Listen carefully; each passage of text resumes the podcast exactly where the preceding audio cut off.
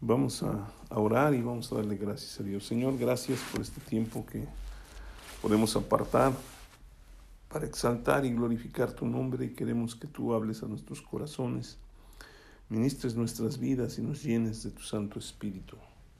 Ponemos en tus manos todo este tiempo en el nombre de Cristo Jesús. Amén. Pues estábamos hablando acerca de que tenemos que poner los ojos en Jesús y que tenemos, necesitamos ser guiados por el Espíritu Santo. Y, y yo quiero hablar hoy acerca de la unción, la unción del Espíritu Santo, porque muchas veces se confunde qué es la unción del Espíritu Santo y pensamos que se da por medida, o sea, a veces llegamos a un lugar y decimos es que aquí la unción del Espíritu está muy fuerte, pero en realidad la unción está siempre en el Espíritu y el Espíritu es el mismo y nos llena a todos. Entonces, vamos a explicar un poquito qué es la unción. La palabra unción es la traducción de la palabra griega crisma, que significa ungüento, ¿sí? Y hace referencia al ungüento con el cual se ungió a los profetas, a los sacerdotes y a los reyes y se preparaba con aceite y hierbas, hierbas eh, aromáticas.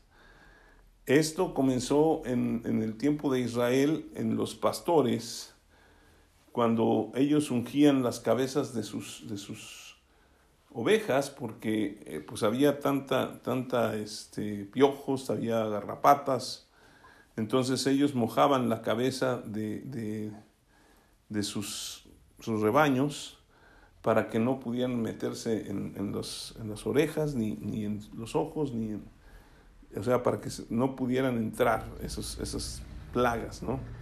Pero ya en el Antiguo Testamento, eh, pues se, se, manifiesta para ungir a alguien, o sea, para, para encargarle un, un este, una tarea específica para que él pudiera cumplirla. Y vemos que en el Antiguo Testamento el aceite eh, era derramado sobre objetos y sobre personas. Por ejemplo, en Génesis capítulo 28, si quieren ir allá, Génesis 28 en el versículo 18 está hablando de cuando Jacob se fue este, y durmió en un lugar y él puso una piedra como cabecera y él tuvo un sueño y, dice en el capítulo 28, versículo 18, dice, y se levantó Jacob de mañana y tomó la piedra que había puesto de cabecera y la alzó por señal y derramó aceite encima de ella y llamó el nombre de aquel lugar Beteel aunque Luz era su nombre de la ciudad primero. ¿Sí? Entonces aquí él le puso Betel porque la palabra Betel quiere decir casa de Dios. Y él ungió esta piedra no porque la unción sobre la piedra tuviera que ver en algo, sino para, para saber cuál piedra era la que él había utilizado como señal para que Dios se manifestara. Entonces, más bien donde Dios se manifestó a él en sueños, y él pudo dejarla como un testimonio de que Dios había hablado a su corazón. Y también la, la, unción se, utilizaba en Éxodo capítulo 28.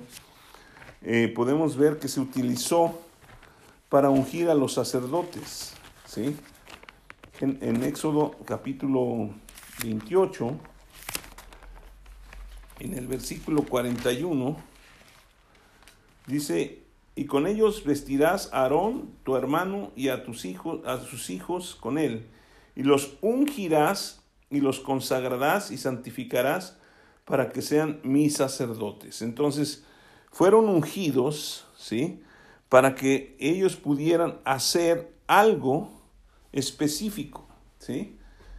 Básicamente la unción por medio del aceite, del espíritu, vamos a decir, Dios la utilizó para apartar a las personas para un servicio, un ministerio, ministerio de servicio, y para que ellos pudieran estar haciendo algún, alguna actividad y pudieran completarla.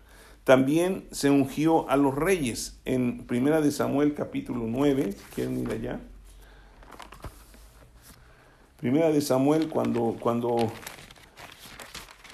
cuando Dios le, le dijo que, que, fuera a ungir a, Saúl como rey, en el versículo 16 dice,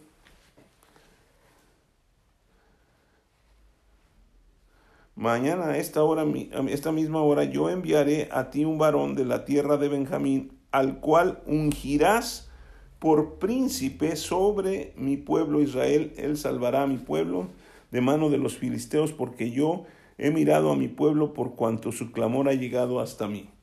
Entonces vemos que fundamentalmente se, se utilizaba para ungir algunos, este, algunos cosas, por ejemplo, en el tabernáculo de, de, Moisés, todas las cosas se ungieron con aceite, ¿sí? Y todo lo que estaba dentro estaba ungido, o sea, estaba apartado para el servicio.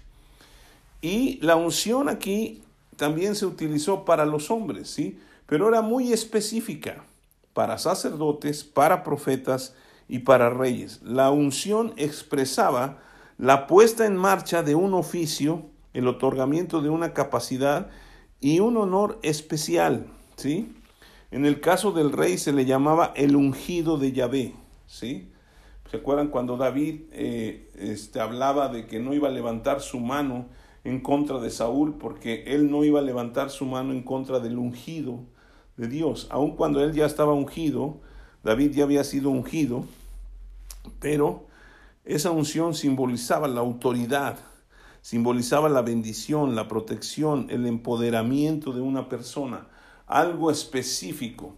¿Y por qué estoy hablando de todo esto? Porque en el Nuevo Testamento a Jesús se le llama el Cristo, el ungido, el Mesías. Y Jesucristo es el ungido de Dios, el que fue escogido por Dios, apartado por Dios, para que viniera a esta tierra y él pudiera cumplir el propósito por el cual Dios lo había enviado, que era venir, eh, llevar un ministerio y luego sacrificarse por todos nosotros para que Él pudiera salvar al mundo. ¿sí? Entonces, aquí vemos que la unción llega a ser un símbolo muy importante en cada una de las personas. ¿sí? Es un símbolo que nosotros tenemos que abrazar, porque ahora, y ahorita lo vamos a ver más adelante, ahora el Espíritu Santo está en nosotros y con nosotros, y esa unción del Espíritu está en todos aquellos que han creído en Jesucristo y que han sido llenos del bautismo del Espíritu Santo. Y pueden realizar cualquier cosa que Dios ha puesto en su corazón, ¿sí? Entonces, el Nuevo Testamento, como les decía, habla, bueno, más bien la unción llega a ser un símbolo de bendición, de protección y de empoderamiento. ¿Sí? ¿Por qué? Porque si nosotros vemos la bendición de Dios, Jesucristo nos ha dado la bendición de poder ser hijos de Dios, ¿sí? Y nos ha dado de su Espíritu Santo. Nos protege porque Él ha puesto su protección en nuestras vidas y también nos da un empoderamiento. ¿Se acuerdan cuando Jesús le dijo en, en Hechos 1.8 a, a sus discípulos, recibirán poder? cuando haya venido sobre vosotros el Espíritu Santo y me seréis testigos. ¿Sí? Entonces, el recibir la unción del Espíritu Santo nos da un empoderamiento, nos da la bendición, nos da la protección, pero fundamentalmente el empoderamiento para poder ir y anunciar como testigos la este, bendición de Dios. Jesucristo es el ungido, el Mesías, ¿sí? Jesucristo es el ejemplo más claro que nosotros podemos recibir acerca de la unción del Espíritu Santo. ¿Sí? Jesucristo no hizo ningún milagro, nosotros lo veíamos la, semana pasada, hasta que llegó el Espíritu Santo sobre su vida. ¿sí? Eh, si quieren verlo ahí en, en, Mateo 4 o en Lucas 4, vamos a ver ahí Mateo 4. que Jesucristo vino a, Juan el Bautista en el capítulo 3, versículo 13. Dice, entonces Jesús vino de Galilea a Juan al Jordán para ser bautizado por él. Mas Juan se le oponía diciendo, yo necesito ser bautizado por ti y tú vienes a mí.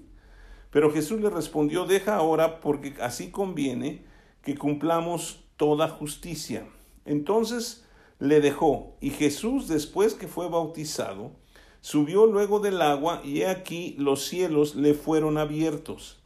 Y vio al Espíritu de Dios que descendía como paloma y venía sobre él y una voz de los cielos que decía, este es mi Hijo amado, en quien tengo complacencia. Nosotros no necesitamos que el Espíritu Santo venga a nuestras vidas en forma corporal de paloma.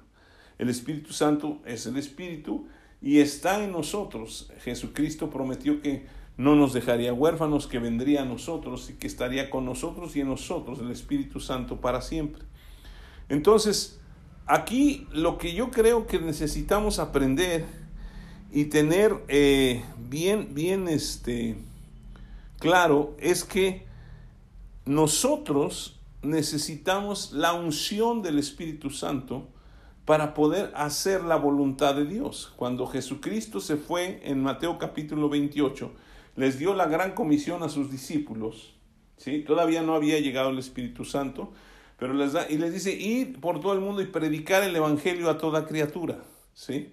Entonces, todos tenemos esa encomienda, todos tenemos esa, esa este, gran comisión que Jesucristo dejó para todos. Pero no nos dejó esa gran comisión sin que nosotros estuviéramos capacitados para poder hacerlo. El gran problema hoy en día es que muchas personas que vienen a los pies de Jesucristo no están entendiendo que necesitan ser llenos del Espíritu Santo, que necesitan la unción del Espíritu Santo. Por eso Pablo le dice en los Efesios que tienen que ser llenos del Espíritu Santo, ¿sí?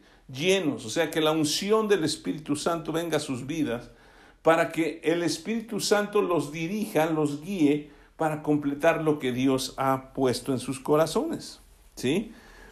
Eh, eh, los evangelios afirman que Jesucristo es el ungido. En Lucas 4:18, aquí vemos que Jesucristo fue lleno del Espíritu Santo a través de que vino el Espíritu Santo en forma corporal de paloma. En Lucas capítulo 4, ¿sí? Dice en el versículo 16, vino a Nazaret donde se había criado, en el día de reposo entró en la sinagoga conforme a su costumbre y se levantó a leer. Y se le dio el libro del profeta Isaías, habiendo abierto el libro, halló el lugar donde estaba escrito. El Espíritu del Señor está sobre mí, por cuanto me ha ungido para dar buenas nuevas a los pobres, me ha enviado a sanar a los quebrantados de corazón, a pregonar libertad a los cautivos y vista a los ciegos, y a poner en libertad a los oprimidos, a predicar el año agradable del Señor. Entonces, aquí vemos que Jesucristo es el ungido, ¿sí? Y él fue ungido por medio del Espíritu Santo. Ahora, eh, nosotros así como recibimos a Cristo para ser salvos, necesitamos tomar en cuenta al Espíritu Santo en nuestras vidas para ser guiados por Él. Porque el Espíritu Santo sabe todas las cosas y el Espíritu Santo quiere que nosotros hagamos lo que hizo Jesucristo. ¿Sí? El Espíritu Santo quiere que nosotros, porque ahora podemos decir que el Espíritu del Señor está sobre nosotros, como estaba en Jesucristo. En el, día de Pentecostés vino el, Espíritu Santo sobre más de 120 personas, no solamente sobre los discípulos o los apóstoles, sino vino sobre todos.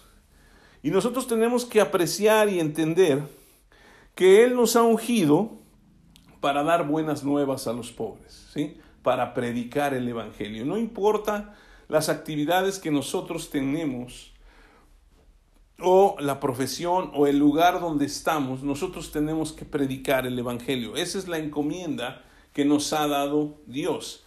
Pero necesitamos la unción del Espíritu Santo para poder ser efectivos en compartir nuestra las buenas nuevas a los pobres, o sea, a, los, a las personas. nos envió a sanar a los quebrantados de corazón, ¿sí? Eso también, la misma unción que tenía Jesucristo a través del Espíritu Santo en su vida, está sobre nosotros y nosotros podemos ayudar a sanar a los quebrantados de corazón y sacar a libertad a los cautivos, aquellos que han estado cautivos en sus mentes y en sus corazones por todas las cosas que han vivido. Vista a los ciegos y a poner en libertad a los oprimidos y a predicar el año agradable del Señor. ¿Sí? Esa unción que ahora nosotros hemos recibido por el Espíritu Santo, que estuvo en Jesús, es la que nos debe motivar para ser guiados por Él.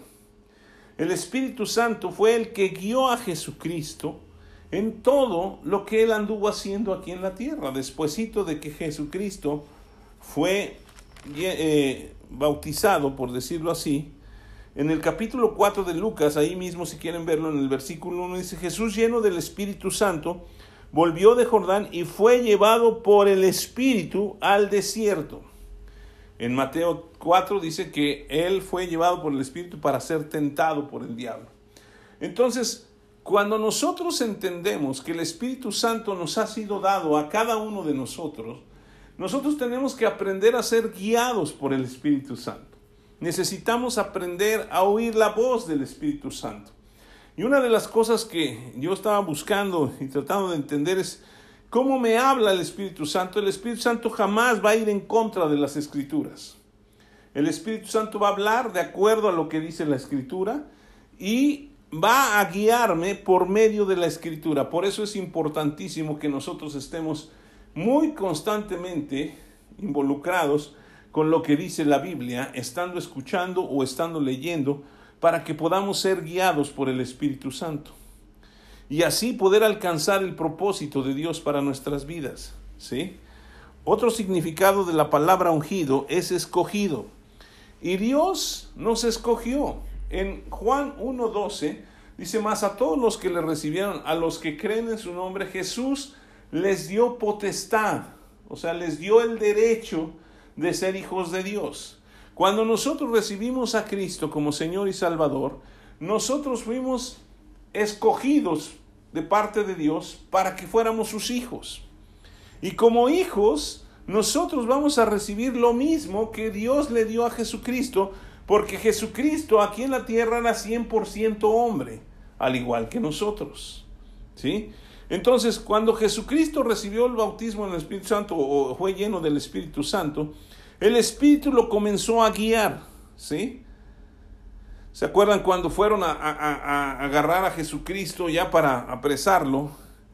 Que Pedro sacó la espada y le cortó la, la oreja a, uno de los siervos. Jesucristo dijo, ¿no sabes que yo tengo autoridad para llamar doce legiones de ángeles? Pero él se sometió a ser hombre para mostrarnos que el Espíritu Santo es el que debe guiarnos. Aunque Él tenía todo el poder para deshacer todas esas cosas, Él quería mostrarnos para que nosotros aprendiéramos a ser guiados por el Espíritu. Entonces nosotros tenemos la facultad, ¿sí? De ser escogidos, ¿para qué? Para que nosotros llevemos esa, esas buenas nuevas de Jesucristo a los demás, para sanar a los enfermos, ¿sí? Porque esa unción que estuvo en Jesús está en nosotros y lo vemos estuvo en los apóstoles.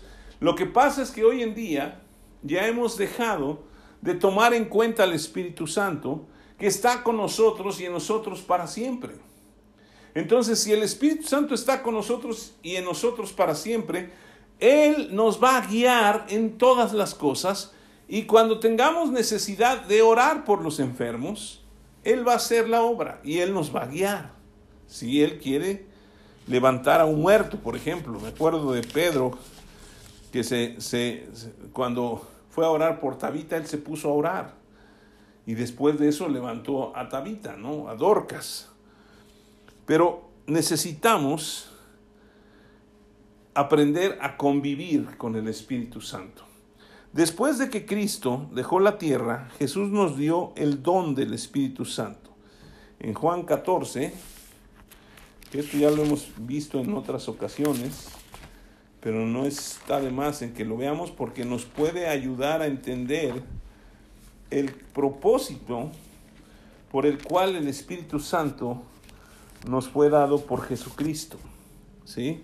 En Juan 14, versículo 16, dice, y yo rogaré al Padre y os dará otro consolador para que esté con vosotros para siempre.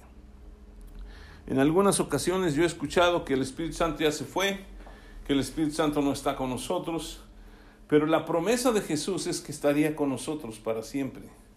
Entonces nosotros que hemos recibido a Cristo, que hemos sido escogidos para un propósito, tenemos a Jesucristo dándonos una promesa para que nosotros la aprovechemos. ¿Sí? O sea, no por el hecho de que nosotros como cristianos no sirvamos, por decirlo así, en una iglesia o estemos predicando el Evangelio en una iglesia, no quiere decir que no tenemos la unción del Espíritu. La unción del Espíritu está ahí.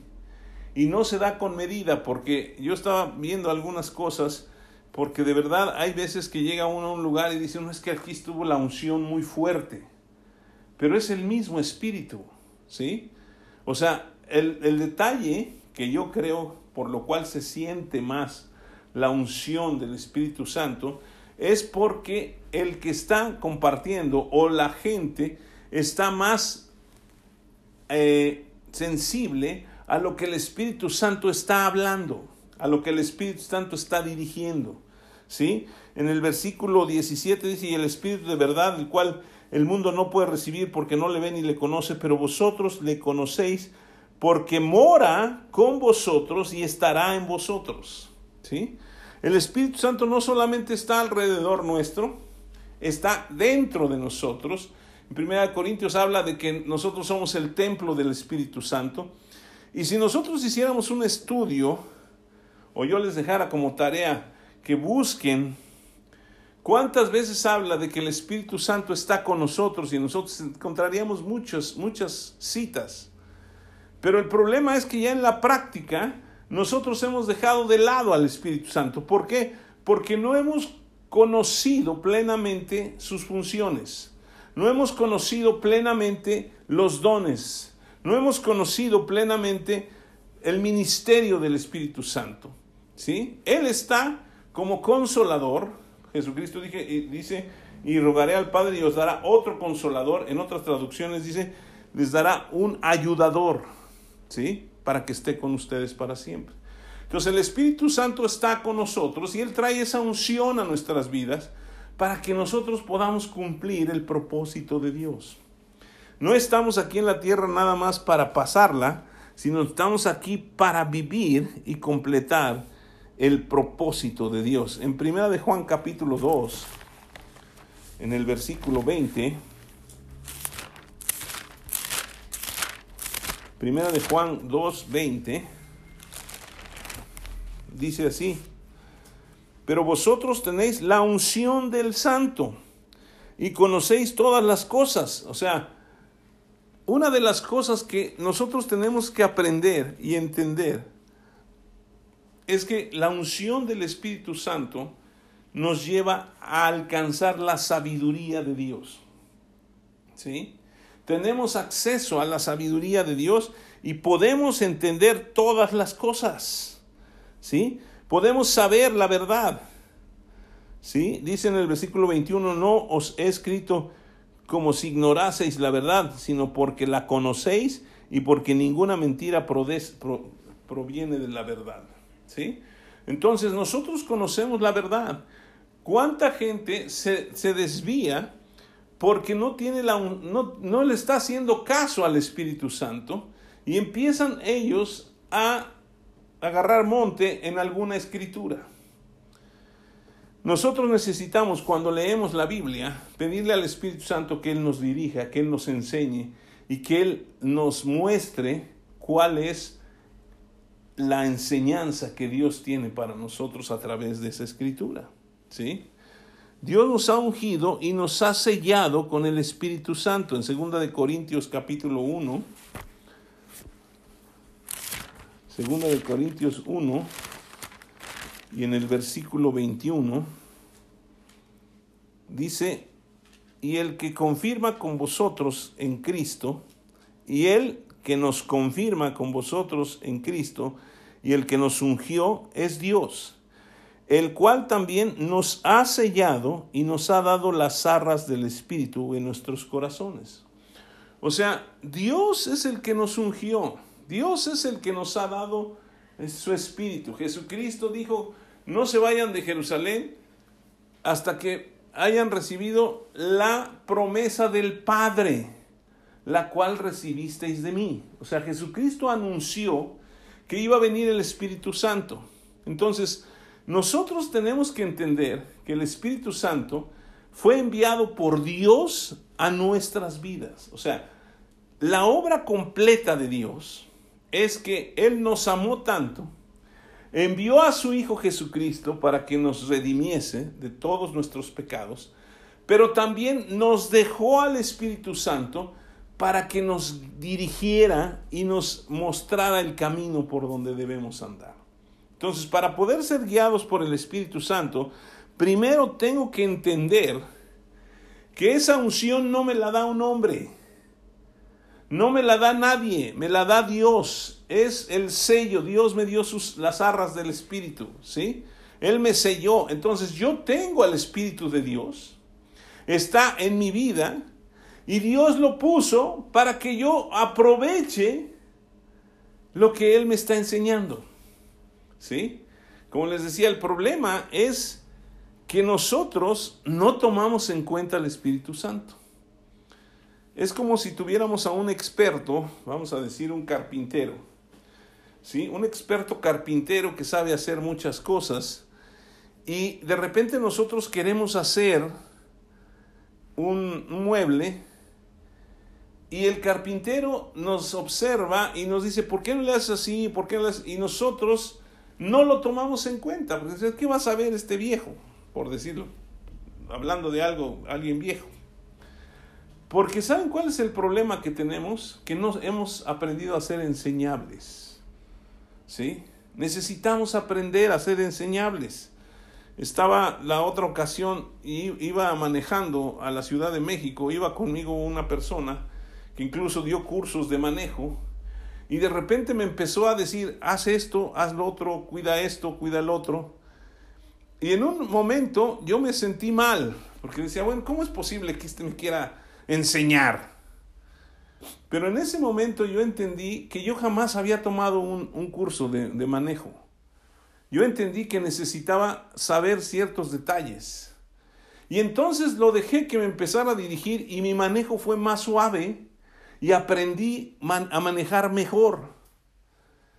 Pero yo soy más grande que esa persona, pero esa persona es una persona que sabe lo que estaba diciendo. Entonces, cuando nosotros tenemos a, a una persona que sabe lo que está diciendo, que tiene la experiencia, necesitamos aprovechar. Lejos de decir, no, tú que me puedes enseñar, necesitamos aprender para que nosotros crezcamos. Ahora, sí, sé que es muy burdo comparar eso con el Espíritu Santo, porque el Espíritu Santo sabe todas las cosas. Aún ahí en segunda en primera de Corintios 2, del versículo 9 en adelante habla de que cosas que ojo no vio ni oído yo ni han subido en corazón de hombre son las que Dios ha preparado para nosotros. Vamos ahí, primera de Corintios capítulo 1, capítulo 1, 2, perdón un, libro antes. Dice en el versículo 9, antes bien, como está escrito, cosas que ojo no vio, ni oído yo, ni han subido en corazón de hombre, son las que Dios ha preparado para los que le aman. Pero Dios nos las reveló a nosotros, ¿por qué? Por el Espíritu, porque el Espíritu todo lo escudriña aún lo profundo de Dios. Porque ¿quién de los hombres sabe las cosas del hombre sino el Espíritu del hombre que está en él? Así tampoco nadie conoció las cosas de Dios sino el Espíritu de Dios. Y nosotros no hemos recibido el Espíritu del mundo, sino que hemos, perdón, sino el Espíritu que proviene de Dios para que sepamos lo que Él nos ha concedido. ¿Sí? Necesitamos tomar en cuenta al Espíritu Santo. Él ya nos ungió y todos tenemos la misma capacidad, pero ¿Por qué no somos dirigidos por Él? Porque no lo tomamos en cuenta, ¿sí? Necesitamos aprender y entender que el Espíritu Santo está con nosotros y en nosotros. Como dijo Jesús, el Espíritu de Dios está sobre mí y me ha ungido para dar buenas nuevas a los pobres. Entonces, cada persona cuando tiene que compartir el Evangelio no tiene por qué decir, ay, es que yo no sé, la unción del Espíritu Santo está sobre su vida y puede guiar a otras personas a conocer a Cristo. ¿Sí? Entonces, nosotros necesitamos darle lugar al Espíritu Santo para que Él nos guíe. ¿Sí? Con esto podemos entender que todos los que hemos recibido a Cristo como Señor y Salvador y hemos sido llenos del Espíritu Santo, hemos sido ungidos y apartados por Dios. Por eso no puede decir una persona que, que, ha recibido a Cristo y que ha caminado un poco con Él, que Dios no lo ama o que Dios se olvidó de Él. Es el hombre el que se aparta, es el hombre que deja que sus pensamientos, eh, porque así como está Dios, el diablo siempre quiere robar, matar y destruir, y él quiere robar lo que Dios nos ha dado. ¿Sí? Por eso es que el diablo siempre está hablando en contra del orar en lenguas. Por eso el diablo ha querido sacar al Espíritu Santo de la iglesia y de la vida del hombre y, y, no deja que el Espíritu Santo se mueva en nuestras vidas. O sea, no es que no lo deja, nos convence a nosotros de no dejar que el Espíritu de Dios se mueva en nosotros. Y necesitamos entender que cuando ya hemos sido ungidos, la unción no se quita. ¿Sí? Ahora, la Biblia nos enseña que la unción pudre todo yugo, la unción, la unción del Espíritu Santo. Entonces, cuando nosotros estamos ungidos por el Espíritu, toda obra de las tinieblas, todo yugo que el enemigo quiera levantar en nuestra contra, se va a pudrir. Pero nosotros tenemos que pararnos y decir, ¿sabes qué? Diablo, no acepto este yugo que quieres poner en mi vida, porque la unción del Espíritu Santo la ha limpiado. ¿Sí? Como, ¿Qué cosas? Por ejemplo, el hecho de, de, tener una vida difícil desde niños y que la gente siga pensando y pensando que es así, porque cuando fue niño fue maltratado, porque cuando fue niño fue lastimado, porque cuando fue niño fue menospreciado. Cuando recibimos a Cristo, Dios nos da a todos lo mismo. ¿Sí? La salvación es igual para todos. O sea, Jesucristo no murió más por Pablo que por nosotros. Jesucristo murió por todos y para todos. ¿Sí? Entonces tenemos la misma confianza que tenía Pablo. Ahora, imagínense la vida de Pablo, que fue un matacristianos, perseguidor de la iglesia. ¿Cómo entendió que necesitaba ser guiado por el Espíritu cuando él empezó a recibir la revelación de Dios, porque se pegó y se dejó guiar por el Espíritu. Nosotros necesitamos aprender a dejar que el Espíritu nos guíe en todas las cosas que hagamos. ¿Sí? Sean cosas que no parezcan muy espirituales. Por ejemplo, el tomar decisiones para comprar un coche, para tomar decisiones para comprar una casa, tomar decisiones para estudiar una, una carrera, para hacer algo, el Espíritu Santo sabe todas las cosas. ¿Sí? Entonces nosotros necesitamos tomarlo en cuenta. En Gálatas habla de que la ley fue un ayo para los judíos, para que se mantuvieran ellos caminando en la obra de Dios, pero ya vino la gracia, ¿sí? Entonces, el Espíritu Santo ahora es nuestro ayo, por decirlo así. Es la persona que nos ayuda a hacer lo que Dios quiere para nosotros, que nos da lo que Dios nos ha concedido. Pero si nosotros no lo tomamos en cuenta, si nosotros no dejamos que Él obre en nuestras vidas, pues no va a poder hacer nada, porque al final de cuentas el Espíritu Santo es una persona y es un caballero. No está, no, no nos va a obligar a que le obedezcamos. Él quiere, ¿sí?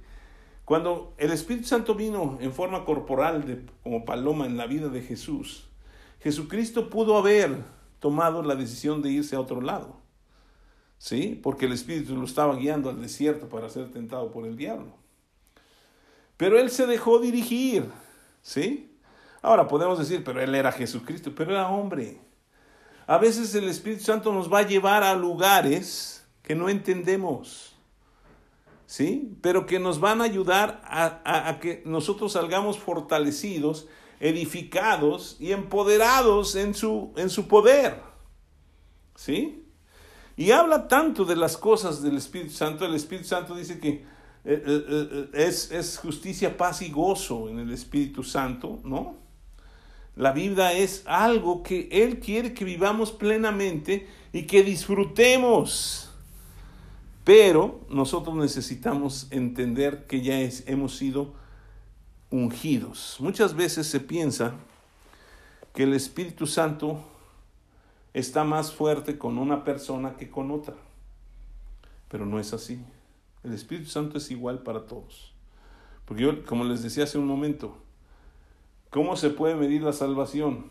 El hecho de que yo tenga la salvación, quiere decir, y yo predico el Evangelio, yo tengo más salvación que el que no predica. No, es la misma salvación. Entonces, el Espíritu Santo que está en mí está en todas las personas que han recibido a Cristo y le han aceptado como Señor y Salvador.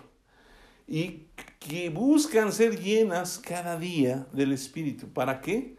Para poder ser dirigidos, para poder ser guiados. ¿Sí?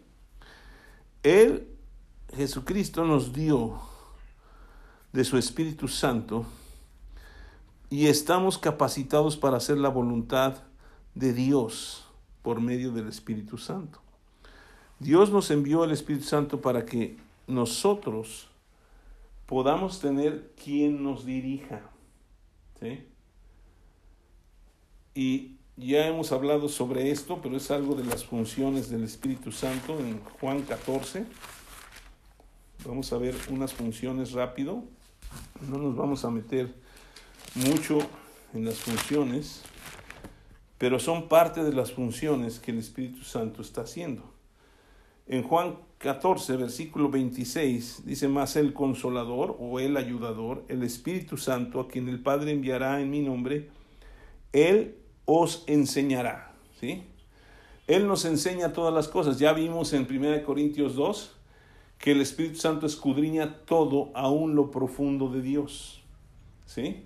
Entonces, si queremos saber lo que Dios tiene para nosotros, necesitamos dejar que el Espíritu nos enseñe.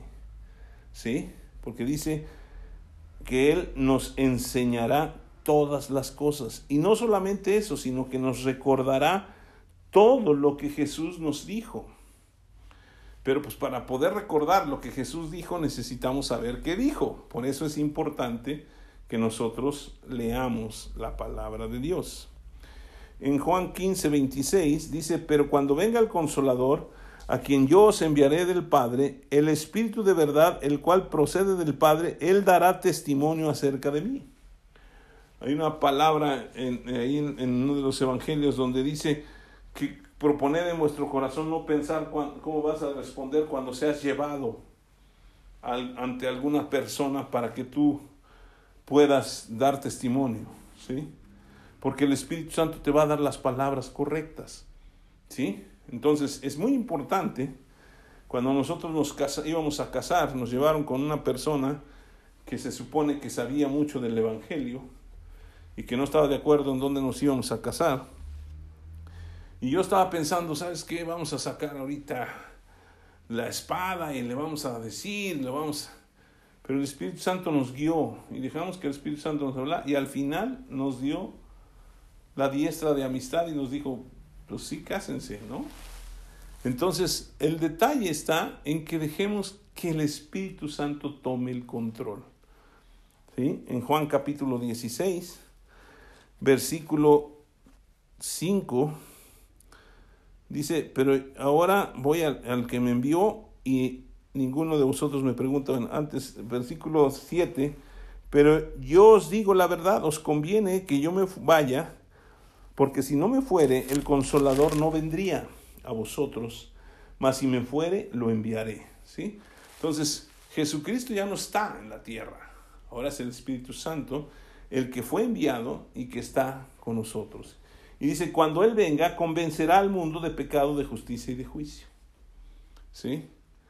Él es el que convence a las personas de pecado, no nosotros. Que a veces quisiéramos nosotros que la gente se arrepintiera y le decimos que eres un pecador empedernido, que no sé qué. Dejemos que el Espíritu Santo los convenza, que nos dirija a compartirles de justicia. ¿Por qué? Porque muchos cristianos no se creen justos. No somos justos porque nosotros somos buenos. Somos justos porque el justo murió por los injustos y a través de esa, de esa justicia de Jesucristo nosotros recibimos la justicia de Dios. Y ahora delante del Padre somos justos. Y de juicio por cuanto el, el este, príncipe de este mundo ya ha sido juzgado.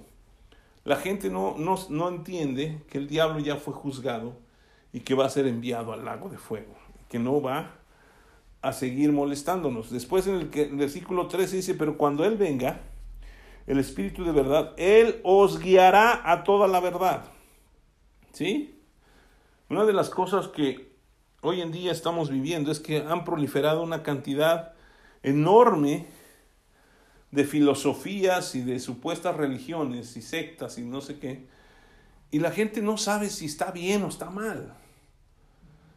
Nosotros que ya hemos sido llenos del Espíritu Santo, Él nos puede dirigir y nos puede guiar a la verdad. Y cuando la verdad no esté ahí, Él nos va a hacer sentir para que salgamos de ese lugar. ¿Sí? Entonces nosotros tenemos que ver que el Espíritu de Dios esté ahí y Él nos va a guiar a toda la verdad y nos va a hablar. Por eso necesitamos aprender a oír su voz. Él nos hará saber las cosas que han de venir. En estos tiempos que hubo la alineación de los, de los planetas y que hubo una estrella, todo el mundo decía, no, es que es la estrella de, de Belén y, ya viene Jesucristo por segunda vez. No, eso no está escrito en la Biblia. Nosotros tenemos que apegarnos a la escritura. Y Él va a venir, la Biblia lo dice. Pero eso, eso de estar tratando de adivinar no nos corresponde a nosotros. Son cosas que están en la sola potestad del Padre.